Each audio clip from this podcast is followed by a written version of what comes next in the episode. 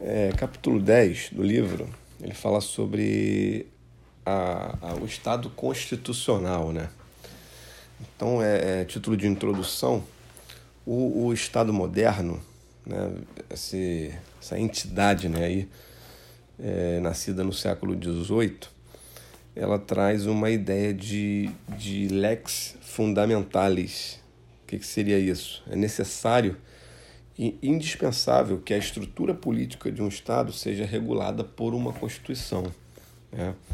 E aí, nesse sentido, a Constituição ela seria uma norma suprema. É uma norma supra que regula o, todo o sistema de produção do direito. Né? Então, o Estado constitucional não é necessariamente o Estado que possui uma Constituição escrita, né? Mas é sim é, é, o Estado onde há instituições que distribuam o poder político entre seus detentores, que possibilitem o controle dos detentores pelo, pelo povo, né, pelos destinatários, destinatários do poder. Então, é, por exemplo, a Inglaterra não possui uma constituição formal, mas ela é considerada um Estado constitucional, porque ela possui sim instituições que garantem essas características. Né? Tá? Então, é, quais são os dois marcos da expansão das ideias constitucionalistas? Né? O que, que marcou? A fundação dos Estados Unidos e a Revolução Francesa, 1789. Tá? Então, esses dois, é, esses dois elementos tá, são considerados os marcos da expansão das ideias constitucionalistas, a fundação dos Estados Unidos e a Revolução Francesa, elas que consolidam é, esse novo tipo de organização política. É, falar então sobre a formação dos Estados Unidos, né? então começando pelo processo constitucional na Inglaterra ainda. Né? É, bem, alguns documentos é que vão começar a dar base é, funda fundamentalista para esse processo constitucional na Inglaterra. O principal deles é a Magna Carta, 1215. A Magna Carta é considerada o antecedente das constituições modernas. Ela é o símbolo, qual é o símbolo do sistema constitucional? A Magna Carta inglesa, 1215. Né? Ela, ela representou ali um, um, um grupo né, de, de barões, conselho de notáveis, né, é, e esse concílio representava uma imposição, eles estavam tentando se impor ali perante o, o rei João, que era é, um concentrador de poder ali. Então a Magna Carta ela vai representar é, não necessariamente uma vitória do parlamento, porque ela não foi é, é aprovada pelo parlamento. Em 1215 nem havia parlamento na Inglaterra, né? era esse conselho de, de, de barões ali. Né? É, mas ela representa a derrota do poder executivo, né? na, na, a derrota do rei, do, do rei João. Tá? Então, por representar isso, ela é considerada o antecedente das constituições modernas, Magna Carta. Um outro, um outro documento aí do, do processo constitucional da Inglaterra é o instrumento de governo, Instrument of Government, né, 1653, e é considerada a primeira Constituição escrita. Então, qual documento é considerado a primeira Constituição escrita? O Instrument of Government, né, de 1653 na Inglaterra. Tá? Então, na Inglaterra não tem Constituição. O que existe lá é um conjunto de leis e convenções. Então, entre esses, a, a, a Magna Carta, né? É, esse Instrument of Government, instrumento de governo, 1653, entre esses dois aí, houve outros documentos, é, a Petição de Direitos, né? É, 1628, Bill, Bill of Rights, o Agreement of the Free People, que é o 1649. Então, todos esses documentos é, é, dão característica de, de Estado constitucional para a Inglaterra. Tá? Mas esses que eu citei são os mais importantes. É, aí, passando agora então para a Revolução Americana. Né? O que, que acontece? o, no processo constitucional dos Estados Unidos, né, então acontecem também uma série de emissões de documentos que vão consolidar essa característica nos Estados Unidos. Né? Então, um dos mais importantes aqui é a Declaração de Independência, 4 de julho de 1776. Tá? Então, a Declaração de Independência. Outro também são os artigos da Confederação, artigos da Confederação, 1781. A Constituição dos Estados Unidos é de 1787, tá? Então a Constituição dos Estados Unidos ela é de 1787, dois anos antes da Revolução Francesa, 1789, tá? É, as dez primeiras emendas que são consideradas extremamente é, fundamentais nos Estados Unidos, né, alguns anos depois, em 1791, as dez primeiras emendas. E aí vai alguns outros documentos, mas esses também são um dos mais importantes. Né? Então, esses documentos acabaram desenvolvendo um processo político é, que, que, que gerou né, os principais pontos aqui que eu vou citar agora. Independência dos três poderes, está na Declaração da Independência, em 4 de julho de 76. O caráter temporal do exercício do poder, também nesse documento da Declaração de Independência. Tá? Então, a Declaração de Independência norte-americana ela traz independência dos três poderes e, e, e, temporalidade, né? mandato temporal do exercício do poder. É, já a Constituição 1787 ela vai trazer o Congresso, né? ou seja, a formação de um novo Congresso, o primeiro presidente, né? que é o George Washington, e o controle recíproco entre os três poderes, que também é uma, uma característica fundamental aí do Estado constitucional, que é o, o, um, a, a, interdependência entre os três poderes, né? o controle recíproco. Tá? Bem, um outro documento que, que recebe uma atenção especial né, do, do, do autor, do Reinaldo Dias, é o Federalist Papers, que são, vamos dizer assim, os, os chamados de, de artigos federalistas, né?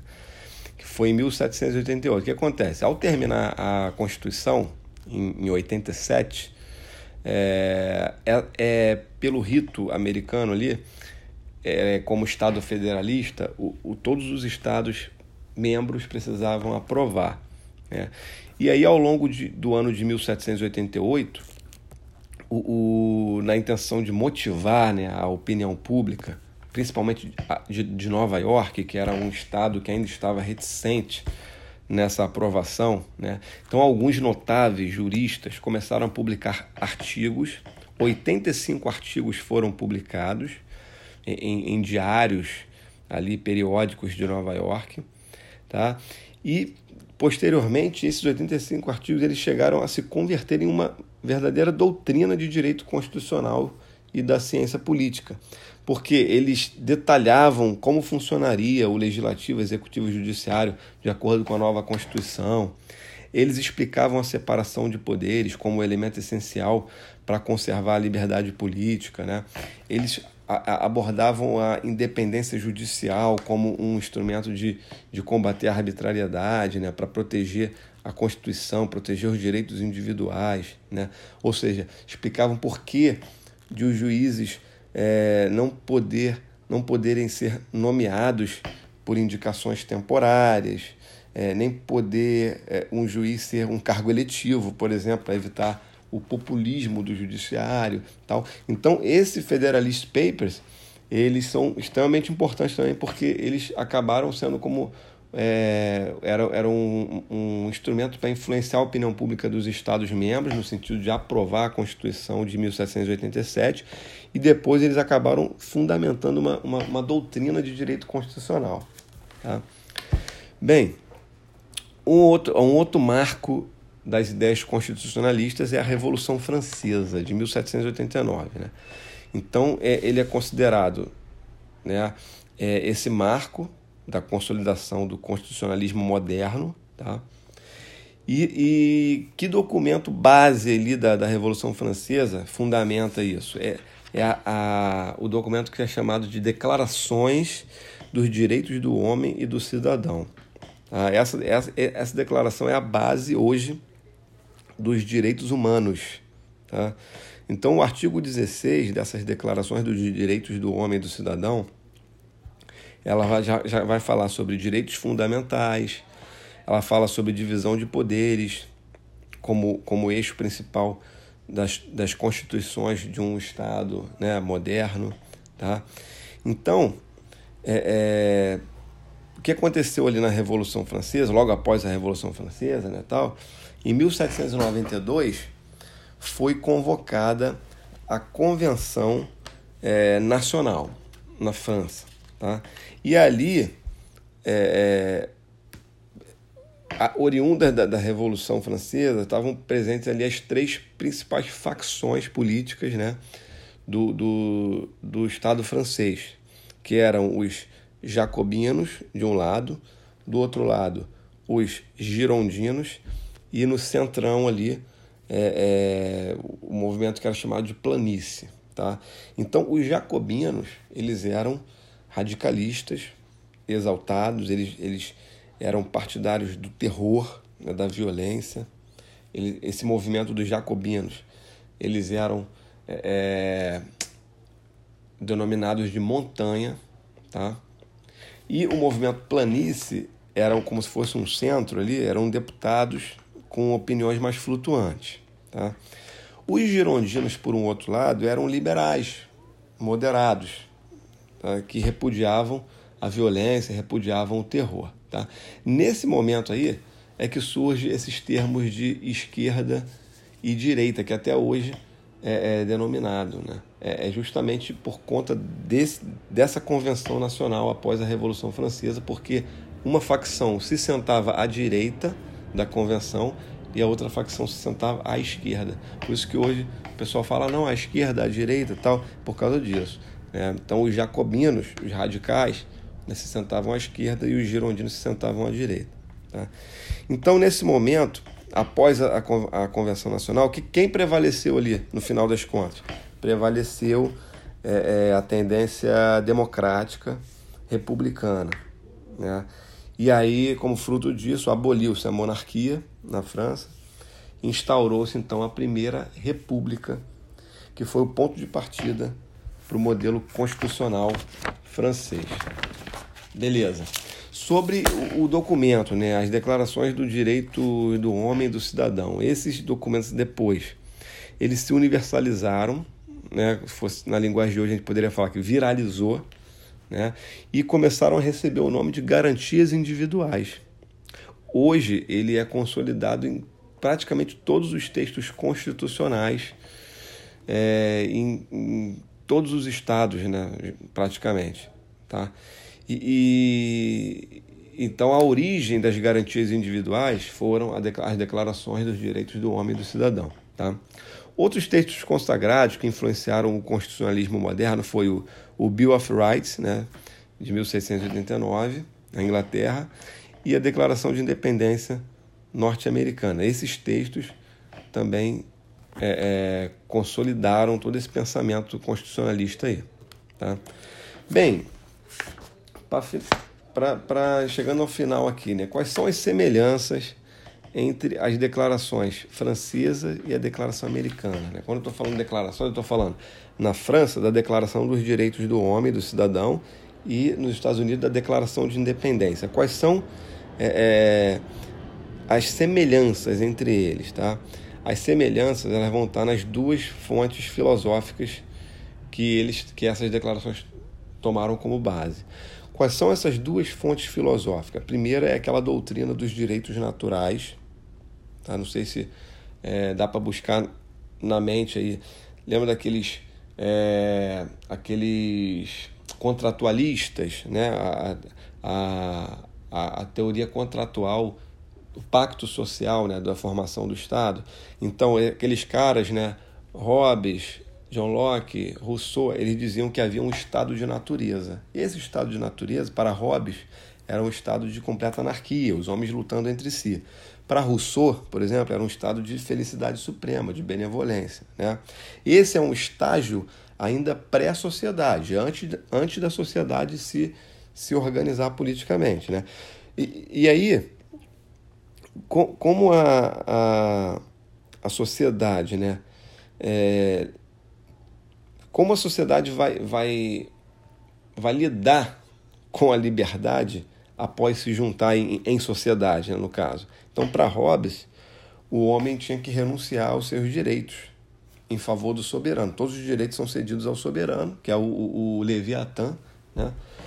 Para Locke e para Rousseau, o homem tem que conservar os direitos, são os direitos naturais, né? os direitos do homem, que são liberdade, a propriedade, a vida, não podem ser absorvidos pelo soberano. Tá? Então, a escola de direito natural, que são esses dois, Locke e Rousseau, ou seja, o homem não pode abrir mão desse direito. Então, essa escola de direito natural, ela vai se inserir nessa concepção. Ela é uma das bases tá, filosóficas, fonte para as declarações, tanto francesa quanto americana. Então, Declaração dos Direitos do Homem e do Cidadão e a Declaração de Independência da, dos Estados Unidos. Tá? Então, a primeira base é essa, a doutrina dos direitos naturais. Eles eram adeptos dessa doutrina.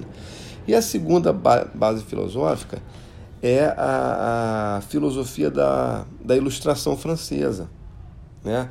que eram os filósofos franceses como Montesquieu, Voltaire, esses caras eles admiravam a liberdade. Na França, nesse momento, é, é, era o culto à liberdade, né? o homem é liberdade, que eles diziam. Abrir mão da liberdade é abrir mão da dignidade, é abrir mão da condição humana. tal.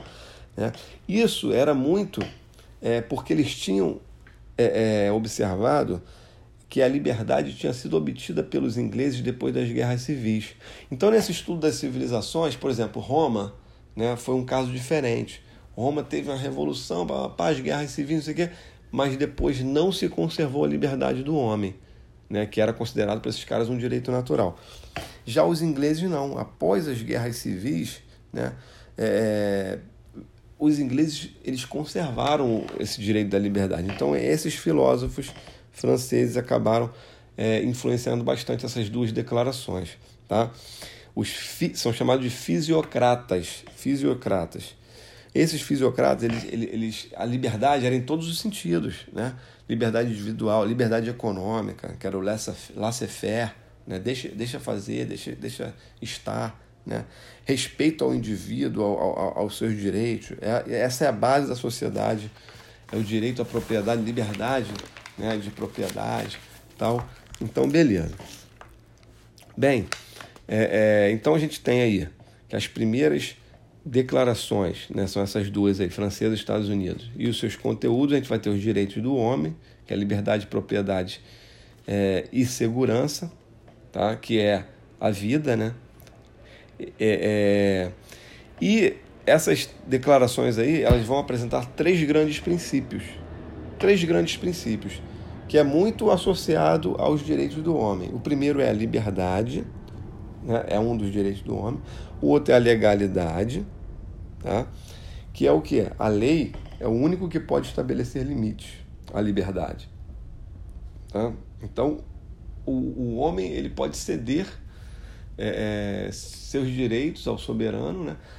mas o legislador ele tem que respeitar, tá? estabelecendo limite. Então, a legalidade e o terceiro é a igualdade. Tá? É, a igualdade é o único princípio que está fora, aí no caso, diretamente dos direitos do homem. Né? Mas é, ela está no sentido de que a lei ela deve ser igual para todos. Tá? Então, assim, fecha esse capítulo do, do Estado Constitucional. Vou fazer um outro capítulo à parte para falar sobre as constituições brasileiras.